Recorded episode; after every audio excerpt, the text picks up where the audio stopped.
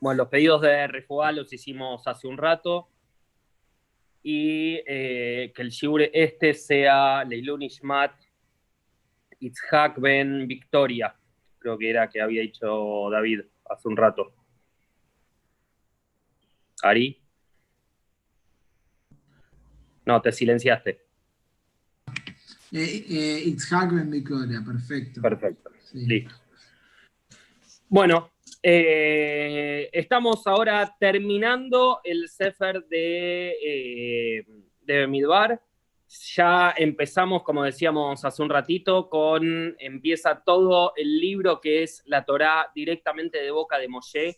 O sea, empieza a hablar Moshe directamente, es todo el último libro, es como si fuese, o sea, toda eh, un relato de toda la Torá, pero desde Moshe. Y Moshe va a explicar absolutamente, o sea, todos los puntos previos a la entrada. De hecho, el último libro, si mal no recuerdo, o sea, pasa en un mes. O sea, es desde que, o sea, todo en el momento este que estamos ya en, en Masei, o sea que eh, es cuando termina el Sefer de Bemidbar, ya ahí directamente eh, están frente a las puertas de Jericó, o sea, ahí a partir de ahí hay que empezar, o, eh, eh, es como que empieza a despedirse Moshe y le lleva, digamos, todo ese tiempo. Entonces es todo lo que va pasando en el libro de Bamidbar, tiene que ver con eso, con, perdón, el libro del Barim tiene que ver con eso, tiene que ver con cómo Moshe nos va transmitiendo toda su Torah. Y eh, recuerden de que habíamos dicho de que si los separamos, digamos, en libros, el libro de, eh, de, de habíamos dicho que era el libro de los Leviim. Termina el libro de los Leviim y empieza el libro de Israel, que es todo el libro del Barim. Así que también tiene ese cambio al final de todo.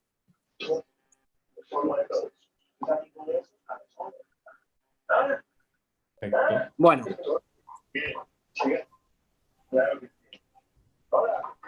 eh, los escucho. Eh, Yo empiezo capítulo 31, Pasuk 2. No sé si alguien tiene algo antes.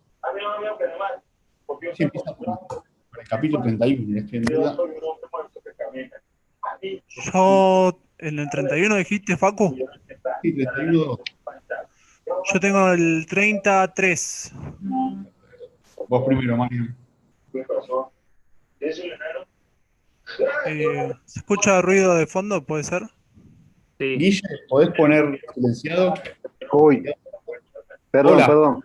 No te saludamos. Te retamos y no te saludamos. Gracias, Guille. Gracias. Ahí estamos. Bueno, Eh, entonces, ¿quién el tenía? tre- Mario. en el 33. Sí.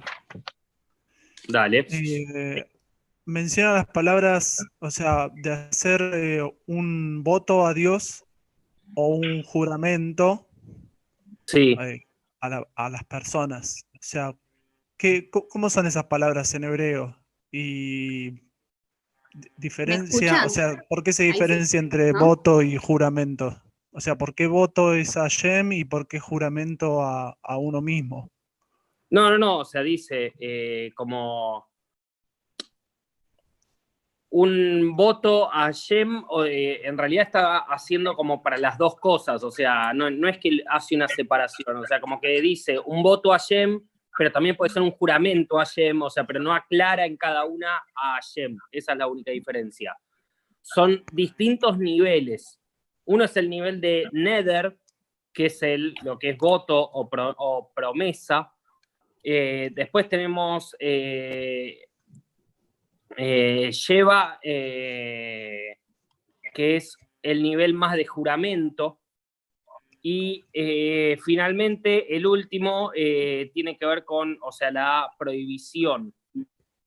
O sea, que es el nivel de algo azur, algo prohibido, algo que no es para uno. Entonces, acá lo que está hablando es, no estamos hablando acá de las mitzvot. Las mitzvot no entran en esta categoría. Acá lo que está hablando en estas tres es algo extra que vos te estás imponiendo por encima de las mitzvot. O Bien. sea, no es comer, no es, ah, mm, prometo comer kasher. No, eso es parte de las mitzvot. No es, o sea, no tiene que ver con eso. Tiene que ver con otra cosa, tiene que ver con algo más profundo. Por eso está ya, o sea, preguntándote acá cómo lo vas a hacer, o sea, porque una vez que vos dijiste algo frente a Shem, lo tenés que cumplir. ¿Por qué? Porque tiene el mismo nivel que cualquier otra mitzvah. Bien, Por eso, generalmente, no juramos. O sea, no existe dentro del judaísmo eh, como agarrar y decir, te juro que voy a hacer tal cosa. No, no existe. O sea, ¿por qué por esto? Porque cuando uno está diciendo, te juro, está aplicándose sobre sí mismo una rigurosidad como si fuese una mitzvah. o sea, es- es- está prohibido, o sea, no, no, no se puede uno, o sea, uno no puede jurar. No, o sea, vos lo que no podés hacer, o sea, ¿por qué no jurás? Porque si vos jurás y está al nivel de una mitzvah, no hacerla sería como no cumplir con la Torá. Aunque sea una promesa tuya, ¿me explico? O sea, o sea lo, lo que tiene que ver es con eso, es que de golpe tu palabra se puso al mismo nivel que la Torá. O sea, a nivel de cumplimiento. Entonces, eso es lo que lo hace tan complicado. Por Bien. eso, o sea, une, digamos, la palabra ahí y pone la Hashem. ¿Por qué? O sea, para que vos sepas que cuando vos estás jurando algo, no lo estás haciendo al aire. Tu testigo es. Hashem. Perfecto. Uh, ¿me escuchan?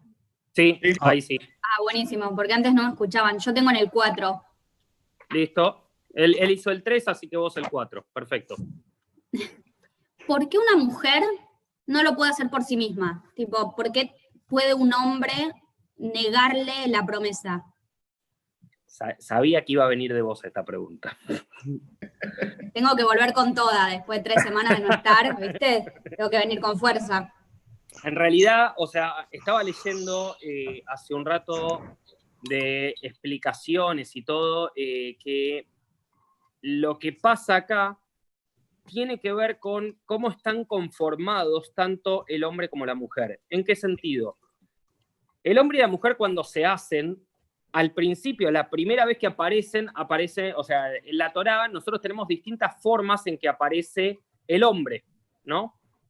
El hombre hay veces que es llamado Adam, hay veces que es llamado Ish, y, o sea, hay otro parte más también de connotaciones. Enosh también corresponde a un nivel del hombre. Entonces, cuando aparece de esa forma, hay una diferencia. Ahora, cuando la primera que, vez que aparece Ish e Isha, es una vez que ya están separados. Es una vez que ya dejaron ser dos partes de un todo para ser dos partes separadas que se tienen que volver a juntar.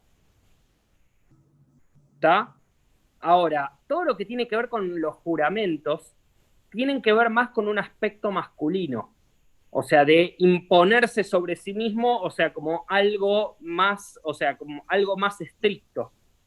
Tiene que ver más con el hombre que con la mujer. Entonces, hablando de la pareja, por eso es que aparece de que la mujer, o sea, que en este caso aparece como Isha, va a tener que, o sea, la que, el que puede romper, digamos, el voto ese es el Ish. ¿Por qué? Porque es la parte masculina dentro de la pareja que puede hacer de que eso, de eh, ese voto que se originó por la mujer, o sea, y la mujer al querer hacer algo, digamos, o sea, de que eh, corresponde a lo que son las particularidades masculinas, entonces solamente la contraparte masculina puede romper esto. Ahora, nosotros tenemos acá dos casos. Un caso es cuando la mujer está casada y otro caso es cuando la mujer todavía, o sea, es eh, como la hija de papá. En los dos casos, o sea, no dice acá la hija de mamá. dice la hija de papá, ¿por qué? Porque corresponde al aspecto masculino. Entonces, como me hice una promesa, a pesar de que, o sea, era una mujer y todo, lo único, o sea, como esa promesa tiene la- su origen, tiene que ver con aspectos masculinos, el único que puede romper ese, ese- esa promesa es alguien que venga del aspecto masculino. ¿Está? Pero eso no generaba, o sea, no termina generando que la mujer que quiere prometer algo no lo puede hacer. Eh, no es que termina generando eso. La realidad, o sea, tiene que ver, por eso está enganchado con esto que hablábamos en la pregunta anterior, la de Mariano, que tiene que ver con, o sea, cuando vos prometés algo, te estás poniendo ese nivel al nivel de la Torá. Entonces, vos querés hacerlo, lo podés hacer. No es que no, nadie te prohíbe que lo hagas. Acá lo que te está diciendo es, la única manera de que vos zafes, o sea, y que no la hagas y que esté bien, es si viene tu contraparte masculina y la contraparte masculina, o sea, que es lo que le da origen generalmente a estas rigurosidades, puede hacerlo, puede romperlo. Si no, vos, lo, vos podés hacer la promesa, pero la tenés que cumplir. Acá lo que habla es cómo salir de todo eso. ¿Está? Mazo. ¿Qué parte no te cierra? Como que yo, yo entiendo que cualquier persona que hace una promesa, en el momento la hace para cumplirla. Sí, El hombre que hace una promesa y la quiere cumplir, se queda atado a esa promesa y la tiene que cumplir. Pero Sí. la mujer que hace una promesa, puede venir el hombre y decirle, vos no prometiste nada, no vas a hacer nada, cállate. Exacto, porque, o sea, porque el hombre, o sea, o sea, la mujer muchas veces, o sea, puede agarrar y prometerlo y no puede, o sea, una vez que lo prometió no puede salir de todo eso. Ahora, el hombre, estamos hablando siempre no como eh, el hombre, o sea, como la parte machista, ¿está? O sea, para que quede claro por las dudas, sino que es el aspecto masculino que es el que puede entender con, o sea, otro nivel. Recordemos que la mujer, o sea, en una pareja, corresponde a Biná y el hombre corresponde a Jochma. Entonces, el hombre está en, o sea, conectado con una parte más elevada. Elevado estamos hablando de, o sea, a nivel de conexión de la cosa, nada más. O sea, no, no es que sea más elevado ni nada por el estilo. Son dos partes de un todo. Pero en todo, o sea, lo que sí significa es, si yo estoy haciendo algo que viene de un nivel superior, porque el aspecto más, viene un aspecto masculino, entonces la única manera de poder romper eso es acceder al mismo nivel. Por eso es que solamente puede el hombre, en este caso, o el padre, o el, eh, el marido de la mujer, es el que puede romper eso. Únicamente lo está hablando a fines prácticos de cómo poder romper una promesa, sin que, o sea, pase, digamos, por el tema de no cumpliste con la promesa. O sea, tiene que ver con eso nada más.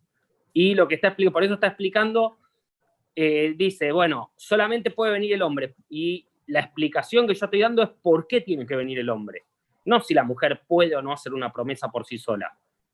Lo único que yo estoy explicando es eso, es cuando aparece el hombre y el hombre dice, no, mira, no lo vas a cumplir porque esto, o sea, no está en tu nivel. Y estamos hablando, o sea, no de una cosa de el machismo de decirle vos no vas a cumplir nada, nada por el estilo, sino estamos hablando en un nivel de entendimiento, de que realmente se complementan como dos partes de un todo. Entonces ahí sí, o sea, siendo la parte y contraparte, entonces el hombre entiende plenamente lo que la mujer necesita. ¿Tá? No es en un, por eso, o sea, si lo analizamos desde un nivel machismo-feminismo, estamos perdidos acá. Porque no tiene nada que ver con todo eso. ¿Está? Yo ya paso al 31.5. Perfecto. ¿Alguno tiene alguna antes? Facu también estaba en el 31, pero no sé cuál, qué número. No te escuchamos, Facu. Perdón, perdón, está hablando muteado. Eh, gracias. Eh, 31-2. 31, 2, sí. le anuncia a Shem a Moshe que después de la batalla contra Miriam, va, dice vas a encontrarte con los tuyos, creo que es la traducción al español, ya le dice que, que le va a quitar el alma. Eh, y de Barim, entonces ocurre justamente después de la batalla, o en qué momento ocurre el siguiente libro. Porque Esto termina- sí es posterior, o sea, estamos hablando cuando termina todo este libro, sí. o sea, todo el libro de, de Bamidbar, o sea que falta todavía, eh, o sea, vamos a spoilear ahora un cachito del Shigur, o sea, porque vamos a hablar un poco de todo eso, o sea, tiene que terminar de hablar primero de todo lo que son todas las, eh, las promesas, o sea, todo lo que eh, tiene que hacer, o sea, cuando eh, tomen, digamos, rehenes, digamos, por la guerra, termina todo eso, va a hablar después de todos los movimientos, digamos, que hizo eh, Israel, digamos, por el desierto entre Ramsés y eh, la última parada, o sea, previo a Jericó, o sea, previo a la entrada de Israel. Va a hablar también de las ciudades de refugio y recién después de todo eso va a empezar Moshe a decir todos los Barim Aele.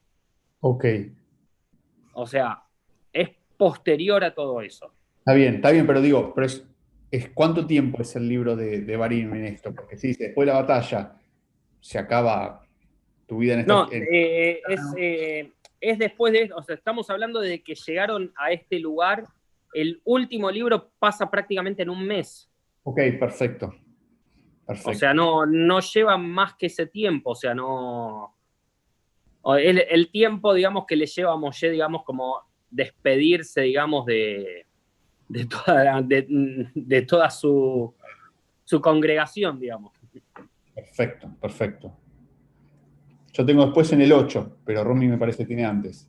Yo tengo en el 8 cinco. también, pero tengo primero en el 5. Dice que eh, 12 tribus ofrecieron mil tropas, separando a Efraín y a Menashe, sería, no los Leví. Los Levim en realidad no van a la guerra, Por eso digo, o sea, son 12 tribus, contando Efraín una, Menashe otra. 12. Eh, En realidad, o sea, hay una cosa, o sea, ¿por qué? Porque en el 4 dice, Elef la maté, Elef la maté, Lejol matot Israel. Y Rashi trae de que cuando hace ahí o sea, la aclaración de cada tribu, está incluyendo la tribu de Leví. O sea que ellos también mandaron. Ellos ¿Mil también mandaron mil hombres, sí. Sí, sí, porque dice Lejol eh, y la, la redundancia, digamos, Lejol Matot, está hablando de que la tribu de Leví también era uno de los, mm, eh, un mate más. De hecho, uno de los líderes en todo, en, en- en esta conquista, digamos, ¿quién fue? eh, el Congadol, ¿no? No me acuerdo No, el nombre. no, no, no, no, o sea, pero fue el protagonista de la para allá pasada. Ah, Pinjas. Pinjas. Pinjas, ¿y Pinjas qué era? Cohen. Sí, Cohen. Era Cohen, Ahora, pero, pero que Leví. corresponde a la tribu de Leví. Así que ya estamos hablando de que un Leví mínimamente fue. Entonces, la aclaración esta es como superflua, o sea, como sabiendo de que sí, o sea, todas. Eso. Perfecto. Ya ahí tengo en el 8. ¿Querés hacer vos, Facu, primero? Eh, no, estamos hablando vos, sí. Yo tengo una en el 3, si puede ser antes del 8. Perfecto, dale, sí. Miedo. El Adelante. 3, dale. Eh, sí, dice, o sea, en la traducción, ¿no? Dice, de modo que pueda tomarse la venganza de Hashem contra los midianitas. Sí. Eh, o sea, no puede Hashem vengarse él por su cuenta, o sea, ¿por qué? O sea, me, me suena rara la palabra venganza ahí en el medio. Y, y como que, le- o sea, como que, que les dice, "Ar- entiendo. ármense". Sí. Entiendo perfectamente lo que estás eh, diciendo. Eh, la realidad es que eh, cuando Israel hace algo, o sea, Hashem obvio de que puede tomar venganza, pero acá está llevándolo más a un medida por medida. ¿Qué significa? Que cuando pasó, digamos, todo lo, en realidad al final de, eh, de Balak, digamos, eh, que pasa, digamos, todo lo de eh, la chica esta de Cosby con, ¿cómo se llama? Con Simbri. O sea, cuando pasa todo eso, había como una promiscuidad, digamos, o sea, que fue forzada, digamos, por las midianitas. Entonces, Hashem podría haber cortado todo, pero ¿quién cortó todo? Lo cortó Pinjas. Entonces, acá pasa algo muy similar. Hashem, o sea, puede cortarlo, pero en realidad los que tienen que estar de acuerdo en cortar todo esto son los hombres que son los que, o sea, causaron todo esto. O sea, Hashem siempre puede intervenir, pero hay veces de que, o sea, ok, me lo mandé yo, yo tengo que hacer algo para poder subsanar esto. Y eso es lo que Hashem les está pidiendo acá. Ustedes se lo mandaron, ustedes subsanen no porque yo no puedo, sino porque ustedes tienen que mostrar de que realmente aprendieron de lo que pasó. Bien. ¿Está? Sí, sí. Ahora sí, vamos al 8.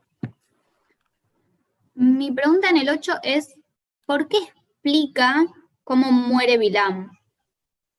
O sea, viene diciendo mataron a este, a este, a este, a este, y a Bilam lo mataron Sí. por la espada. Sí, porque eh, en realidad, o sea, hay un pasuk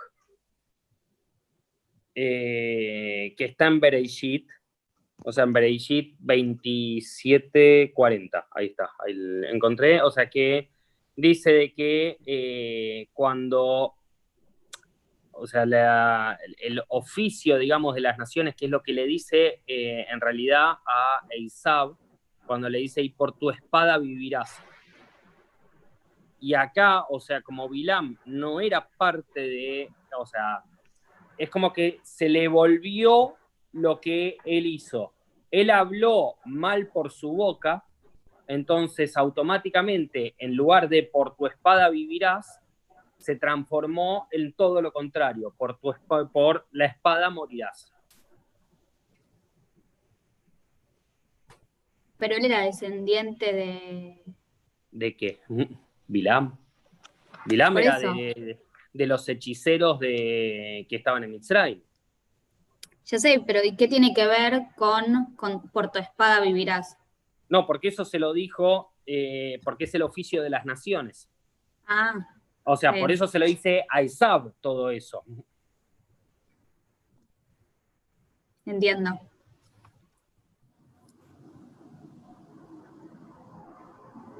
Facu. Sí. Eh, ¿Qué hacía Bilam en Midian? Porque dos parashot anteriores termina que él se va.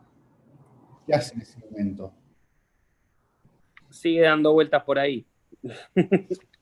o sea, la realidad es que él dice como que se retira, pero se retiró, pero acordate que eh, al final de la para allá Balak. O sea, cuando dice que después de que dijo, Bilam se fue y todo, y al final pasa todo el asunto este con eh, Cosby y con todo, y que ahí aclara Rashi y trae de que en ese momento lo que pasó fue que Bilam le dijo a Balak, ok, no puedo hacer nada, pero si vos agarrás a las mujeres y las mujeres van y los llevan y, y los convencen que adoren al Baal peor y todo eso, esa es la manera de ir en contra, o sea, de- en la cual su Dios no los va a defender porque ellos están yendo en contra de su Dios. Entonces, como no se había ido, no, no, como se quedó para algo más, quedó atado al mismo destino. Ok, y, y pregunta cortita para no extenderme, pero eso no es también maldecir a Am Israel, que era lo que le había estado eh, transmitiendo a Shem en sueños, como diciendo, mira, no los maldigas. Vos podés maldecir con la palabra, pero también podés maldecir con la Sí, espada. lo que pasa es que él encontró la forma de no maldecirlos y que Israel se maldiga por sí, por sí mismo. Él no hizo nada. O sea, él no hizo nada. Él lo único que hizo fue.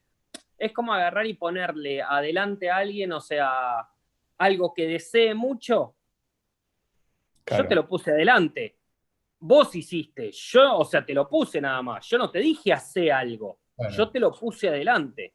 Claro, está Entonces bien. sabía, sabía por dónde entrar. Claro, lo pensamos como un Beni, Beni Noach que tiene siete mandamientos, porque en los 613 está, no pongas obstáculos delante del ciego. O sea que, que teóricamente a Israel no es ciego, entonces ahí empiezan todas las preguntas. bueno. Bien, no nos extendamos, porque si no. Por eso. Yo tengo en el 3115 recién. Yo paso el 28, así que después. Marian. 15. Ah, mira, perdón, el 15 es lo mismo que te preguntó Marian, Marian hace un rato. ¿Por qué eh, son ellos los que están matando y no Hashem? Y acá mi pregunta un poco también era esto de eh, cuando fue el diluvio, bueno, Hashem hizo la promesa de no matar, y, y esto es como, como esa idea, pero también cuando pienso en cuando fue el, el- el suceso de Sodoma y Gomorra, fueron los, los ángeles, pero los ángeles obedecen 100% la voluntad de Hashem, no es que pueden elegir libremente y decir, ah, esto hago y esto no. Claro. Entonces, eh, digo, es que quizás el, el diluvio fue algo que mató a toda la humanidad mientras... que como Un segundito, un segundito. Sí, sí, sí.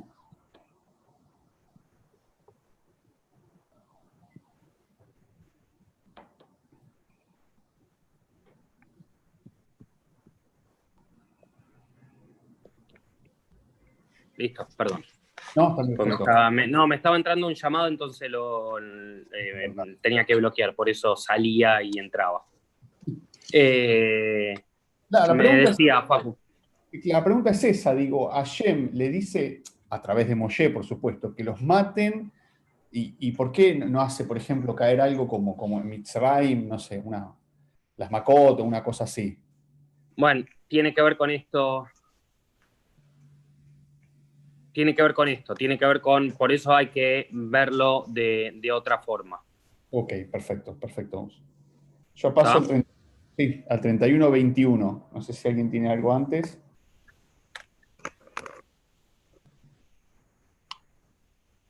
Yo No, recién yo tengo en el 28. 33. Ok. Eh. ¿Por qué el Azar, el que transmite, y no Moshe?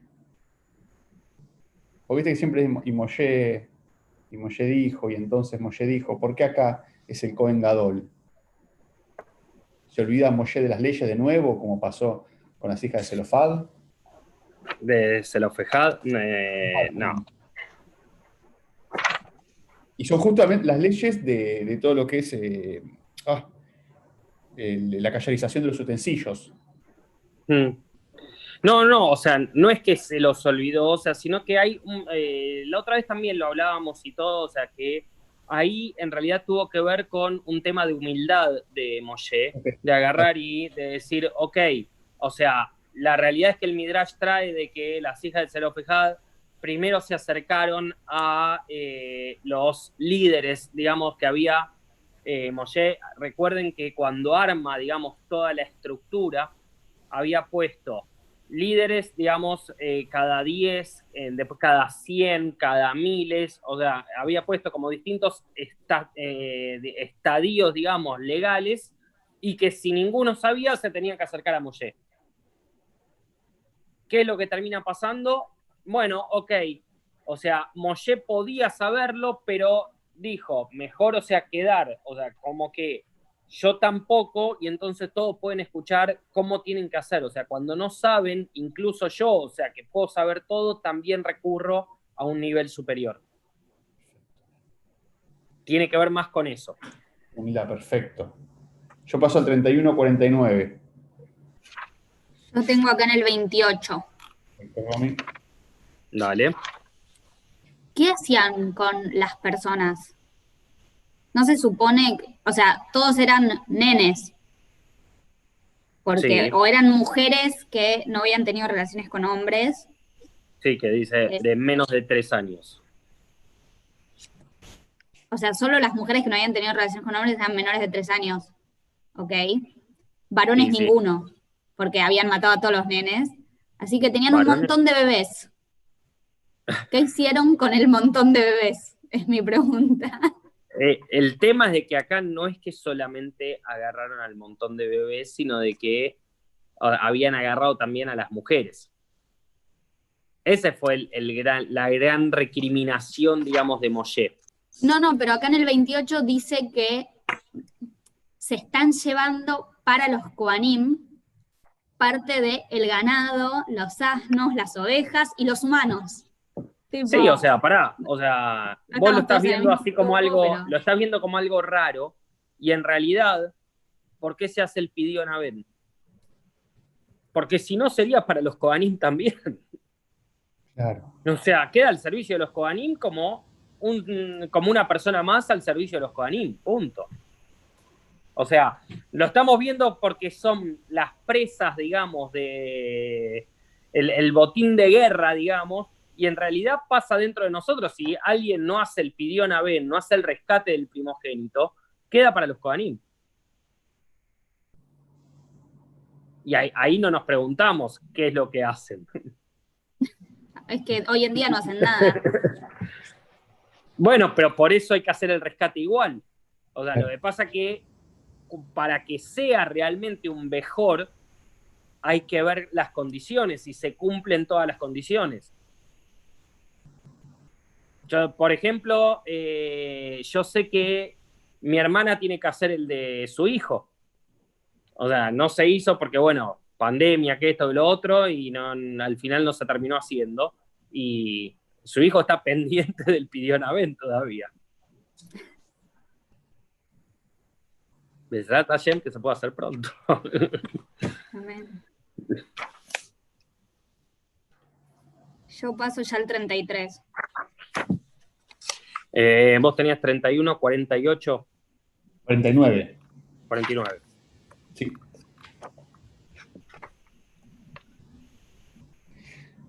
Que habla de, de- del oro que, lo toman. Es, es, lo- es el mismo, no sé, no es evento, no, porque es incidente, que ocurre cuando salen los Yudim de, de Misraim y también se llevan joyas y que luego son utilizadas para crear cosas para el. Ay, para el. Para el Mishkan y todo eso, sí, sí.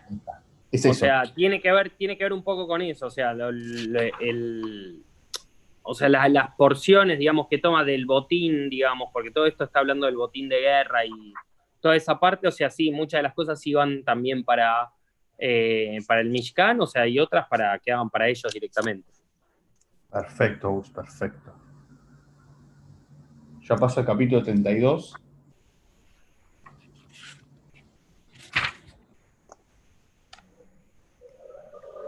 Yo recién tengo en el capítulo 33.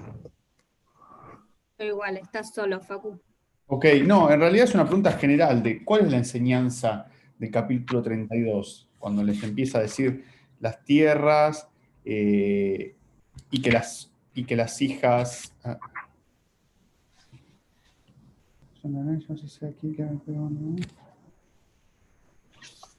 ¿Qué cosa? Déjame ver, pará. A ver, lo único que falta es que tome mal la nota. Porque en realidad todo el 32, lo que está hablando, eh, ya dijo de, o sea, cómo iba a ser dividida la tierra y todo, pero los hijos de Gad y los hijos Ah. de Reuben Ahí está, Son- sí. se quieren quedar del el otro lado, y en realidad mitad de Menashe se quiere quedar del otro lado del Yardén.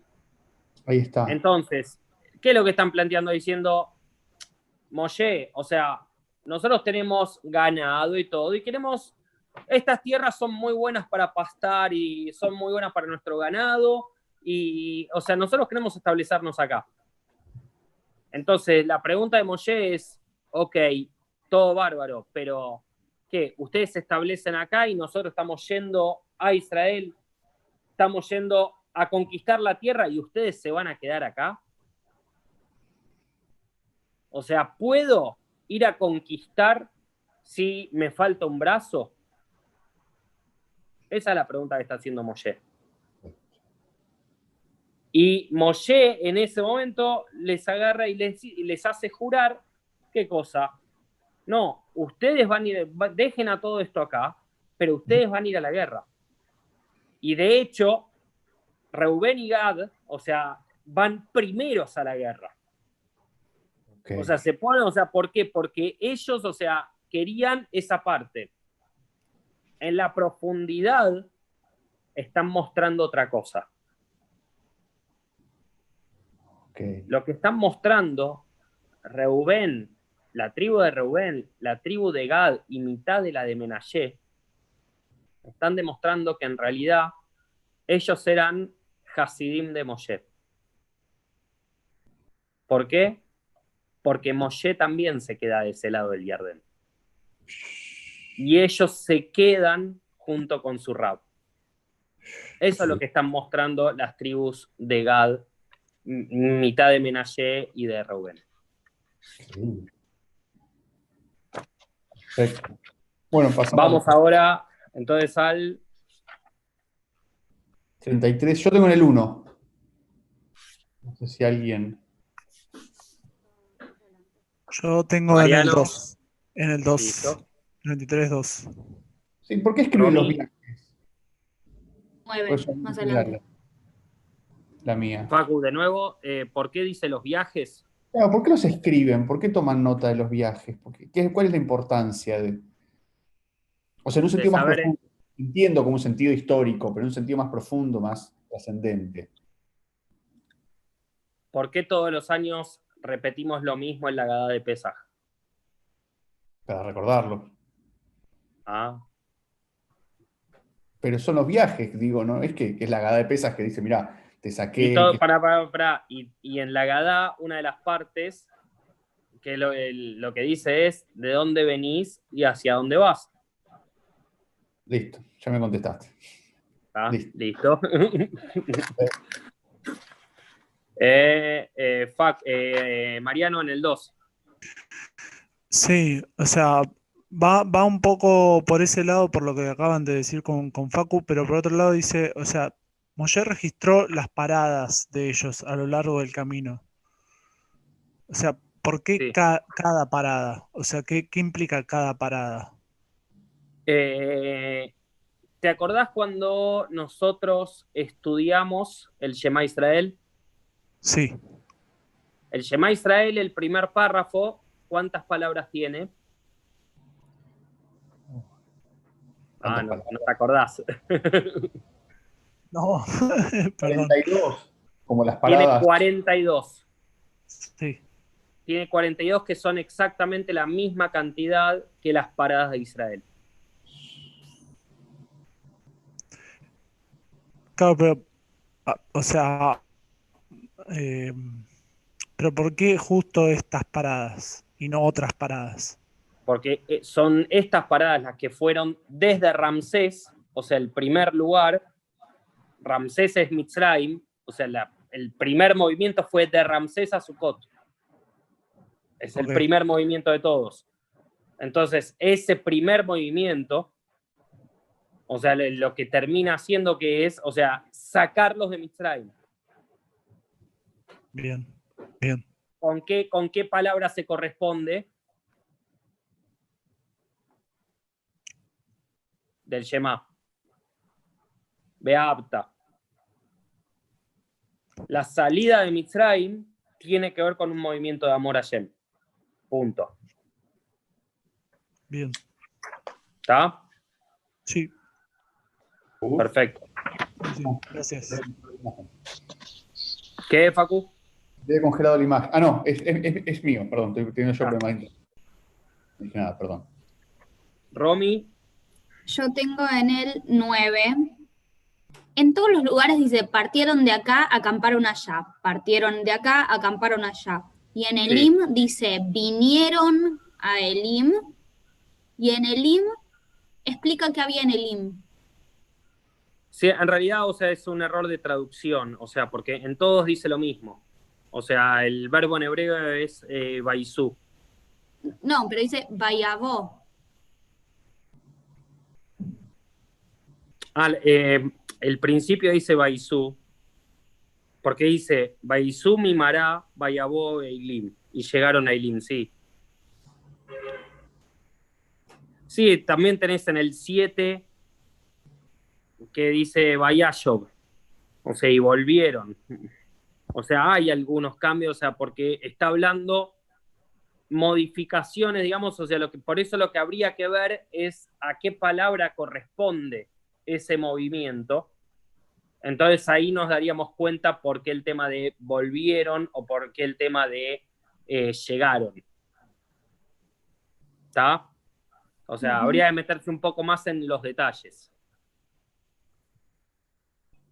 En el 6 también dice Vayajanú, o sea, acamparon, por ejemplo. Pero en los demás, como que en todos dice acamparon.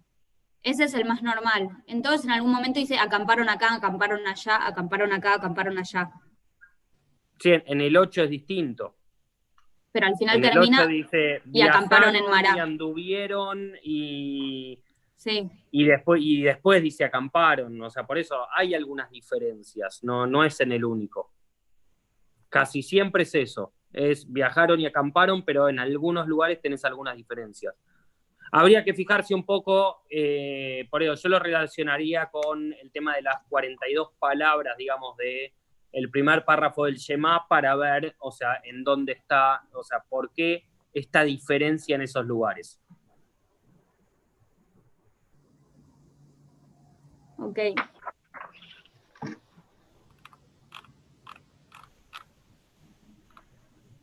Ahí terminan mis inquietudes del 33. Yo también, yo paso al 36 ya. No, yo, el tre- yo tengo en el 34 y en el 35. Yo, yo tengo Romy recién dijo volvió con todo, así que. Dale, Romy, dale, Romy. No, Marian, ¿vos dónde tenés? No, en el 35 recién, así que si tenés Ah, el ok. 34. Yo tengo en el 21 del 34. 34, ahí voy. 21, sí. Acá, los primeros dos no dice nací. Hmm. Y después en todos dicen así.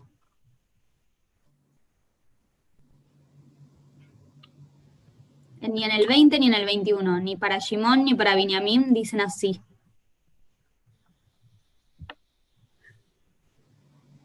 Sí, estoy leyendo a ver qué, otra diferencia hay en hebreo.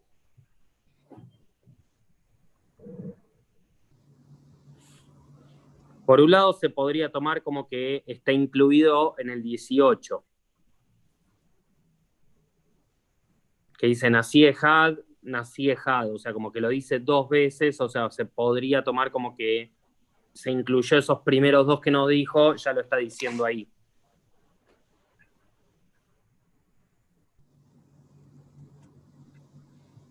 Igual ahora que lo veo son tres que no dijo. Para Yehudá tampoco. En el 19, porque empieza diferente. Sí, porque el, el 19 en realidad, o sea, está diciendo Anashim, o sea, y Anashim habíamos dicho que no eran, eh, de hecho, no son, si se acuerdan cuando vimos en Shlachleja, cuando manda, digamos, a los espías, dice de que los espías eran Anashim, pero no eran nací de las tribus, eran Hombres Anashim, eran importantes. hombres importantes. Pero sí es verdad, acá no, no lo dice. Eh, por un lado se podría tomar, digamos, esa diferencia, por otro, eh, eh, es uno de los que a futuro después causa la partición del reino. O sea, esto está más en, el Tanaj, hay que leerlo un poco más de ahí. Entonces, eh, podría venir por ese lado. Y eh, de Yehudá va a venir eh, también. O sea, Mashiach Ben David viene, o sea, también de la tribu de Yehudá. Entonces, o sea, como que es como superfluo decir, o sea, que necesita un líder de ahí, o sea, sabiendo de que va a ser el líder de Am Israel.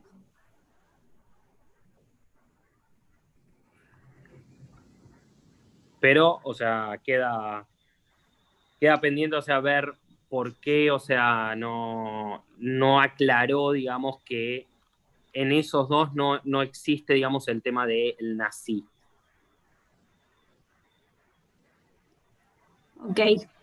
También al- algo bueno, digamos, como para hacer, sería ir viendo, o sea, porque de la última vez que se habló de los nazis, ahora no pasó mucho tiempo. Y sí, salvo Yoshua y, y Caleb, el resto cambiaron todos los líderes. No son los mismos que aparecen de antes. Claro, pues se murieron todos. O, o sea, si entendemos de que cada nombre está representando un atributo, cambió la forma de los líderes. O sea, están mostrando otra forma. ¿Está? Sí. Yo paso al, ve- al 28 del 35. Vos, Mariano, que tenías del 35, Yo tengo el 33 recién, así que sigue Romy. 28. Entiendo todo lo de las ciudades refugio y eso perfecto. Pero ¿qué tenía que ver el pobre Cohen Gadol en todo esto?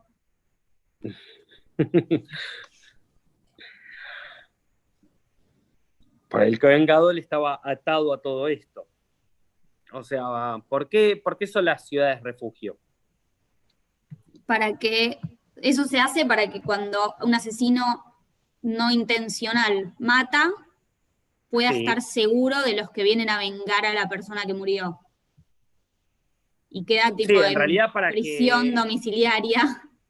No, para el asesino involuntario, digamos, era para el, el- o sea que, qué sé yo, o sea, un ejemplo que se da muy común es, está un leñador, está hachando y de golpe tira para atrás el hacha, digamos, como para hacer el movimiento, se desprende la hoja del hacha, le cae a otro y lo mata.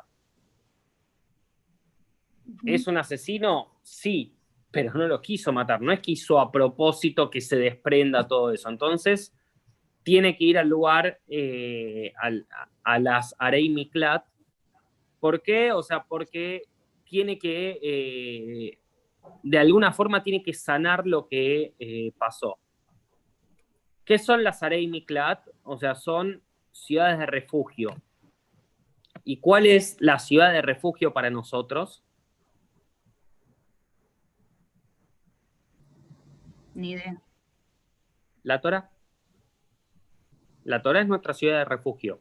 Entonces, por eso, cuando una persona tenía que ir al Arei Miklat, era acompañada también por su rab. ¿Por qué? Porque la idea no es que estoy acá por protección, sino que estoy acá también para poder formarme. O sea, porque va a ser parte de mi formación esto. Y de hecho, o sea, en la Torá, eh, o sea, en la Torá, en el Tanaj, en realidad dice que antes cuando existían, digamos, las Arei Miklat, estaban, se ponían carteles en los caminos, en las intersecciones de los caminos, y se ponía un cartel que decía Miklat, Miklat. ¿Qué significa? O sea, ¿por qué el cartel decía Miklat, Miklat? Porque en realidad, Miklat solo vale en gematría 179. Y cuando yo lo hago Miklat, Miklat, es 358. Y 358 es la gematría de Mashiach. Entonces la ciudad de refugio es la que viene a revelar eso. Por otro lado, o sea, también tengo que la raíz, o sea, el shoresh de Miklat es Kuf Lamed Tet. que Kuf Lamed Tet alude a otros significados que tienen que ver con absorción e integración. En realidad, o sea, las Miklat lo que eran eran una salvaguarda, digamos, para el asesino involuntario, pero no como, bueno, te tengo acá, digamos, como, eh, ¿cómo se llama? Los programas estos de, eh, de protección a testigos. O sea, no es eso el Arei Miklat. El Arei Miklat, o sea, es para que vos puedas realmente hacerte yubá por lo que te pasó. Entendamos una cosa, o sea, nadie quiere ser un asesino, pero incluso el asesino involuntario, uno tiene que preguntarse por qué Hashem lo eligió para eso. Entonces, tiene que hacerte yubá. Hay todo un estudio para hacer. Y para que uno realmente pueda hacer, o sea, ¿por qué estaba todo esto atado, digamos? O sea, cuando eh, era o produzco, digamos, todo el proceso de Teshuvah, o qué es lo que pasa, la conexión con Hashem se rompe. Y esa es la muerte del Kohen Gadol. Entonces, cuando muere el Kohen Gadol, salgo porque salgo, no porque realmente está hecho el proceso de Teshuvah. O sea, de hecho, vos podías salir cuando salía, o sea, vos estabas ahí mientras se daba el juicio, y una vez que el juicio decía de que vos fue- eras inocente, ok, listo, podés salir y no te mataban. O sea, por lo menos no te mataban, digamos, eh, que si la familia del deudo te encontraban, no te iban a matar. O sea, si te mataban, quedaban como asesinos ellos. O sea, si a vos te dieron ya el permiso, como podés salir de la ciudad porque realmente, o sea, vimos de que sos inocente. ¿Está? Sí. Marian. Mm, Yo tengo en el 33, dice, no contaminen la tierra en que viven, es la sangre lo que contamina la tierra. Eh, ahí se refiere, eh, o sea, ¿hay, hay alguna explicación más allá de, o sea, como que el, el asesinar contamina la tierra o, o es simplemente eso? Eh, la sangre tiene que ver con, eh, con vida.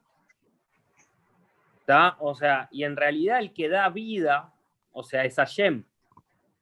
Ahora, ¿qué es lo que Sí. está diciéndonos? O sea, nosotros también tenemos otro pasuk en la Torá que dice que es por el cual no comemos sangre, que dice, o sea, porque en, el, en la sangre de la persona está su nefesh. O sea, vos en realidad cuando estás tirando, digamos, la sangre, estás tirándole a la tierra, le estás tirando un nefesh.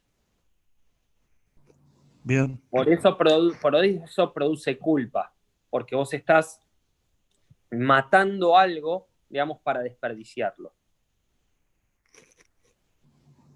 Ok.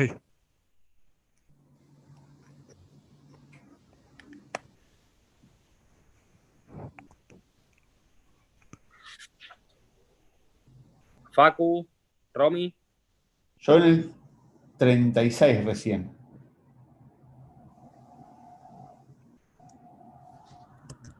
Y ya estás vos, Facu. ¿Ya? Muy bien. 36, 3. eh, que habla. Déjame. Puesto en la semana. de las hijas de está hablando, sí. Sí, eh, pero esto de que se tiene, ahí está, que se tenga que casar entre gente de la misma tribu. Hoy no se aplica esto. O se aplica de alguna forma. En realidad se aplicó ahí, se aplicó en ese momento para qué, o sea, para que siempre la tierra quedara dentro de la distribución, digamos, de la misma tribu. O sea, de que vos por, cansa- por casamientos intertribales, o sea, de que no hubiera de que una tribu se vea más favorecida que otra. O sea, ¿por qué? Porque eso sería ir en contra de la distribución de la tierra. Perfecto. porque o sea, se distribuiría de otra forma distinta. O sea, y eso lo que terminan haciendo ellas, o sea, de que eh, al final ellas no se casan dentro de la tribu. ¿No dice que se casa Algunas sí, pero no todas. O sea, por eso eh, yo había leído una explicación hace un rato de que no todas se, eh, se casan. O sea, ¿por qué? O sea, porque no era el tema de, ah, quiero permanecer por la tierra. O sea, no por lo que tengo, sino porque en realidad que es por lo que quiero. Entonces, o sea, las, la mujer acá está atada a, ok, si yo heredé la tierra, la tierra tiene que quedar dentro de la misma tribu.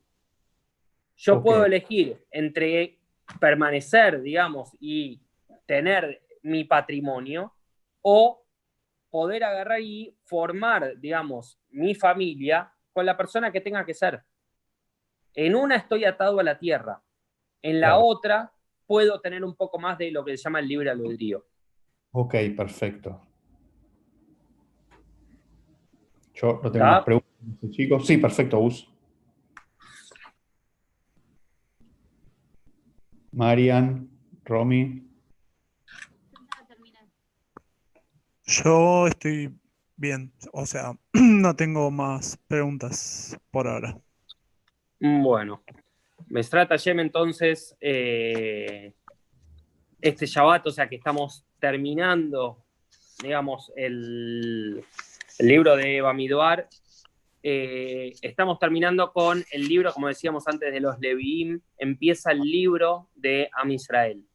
Empieza el libro que nos define. O sea, por eso empieza ahora lo que es la Torah de Moshe.